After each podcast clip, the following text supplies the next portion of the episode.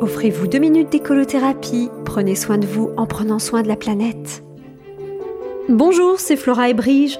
Épisode 3 du procès de l'éco-responsable devenu éco-coupable. La parole est à la défense.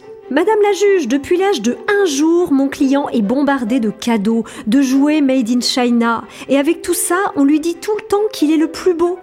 Depuis son premier jour, sa vie, c'est d'être à la charge des autres, de se laisser nourrir, nettoyer, changer les couches, jetables le plus souvent, et se faire bercer pour qu'il s'endorme.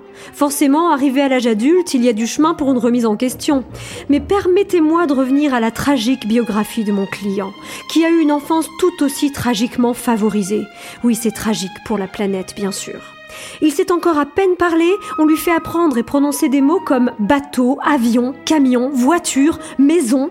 Alors je sais, madame le juge, le ministère public nous dira qu'on lui montre aussi un arbre, une pomme, une abeille. Mais l'arbre, c'est pour mieux lui vendre plus tard des loisirs payants d'acrobranche et parc aventure.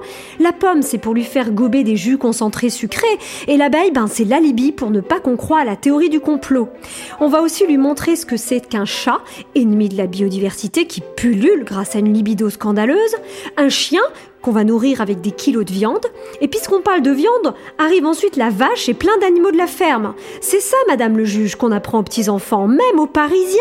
Les Parisiens qui n'ont même jamais vu de lapin parce que les avocats de Paris n'en ont même pas qui pendouillent à leur épitoge germiné, comme chez nous les avocats de province. À n'en point douter, le lobby agroalimentaire est derrière tout ça. Mon client n'en est qu'une victime. Sinon pourquoi on n'apprendrait pas aux enfants à lire avec des mots comme nature, écosystème, microcrédit, développement durable, biomimétisme Vous voyez bien qu'on a conditionné cet enfant à devenir un égoïste consumériste. Euh, pardon, madame le juge euh, Vous trouvez que j'exagère?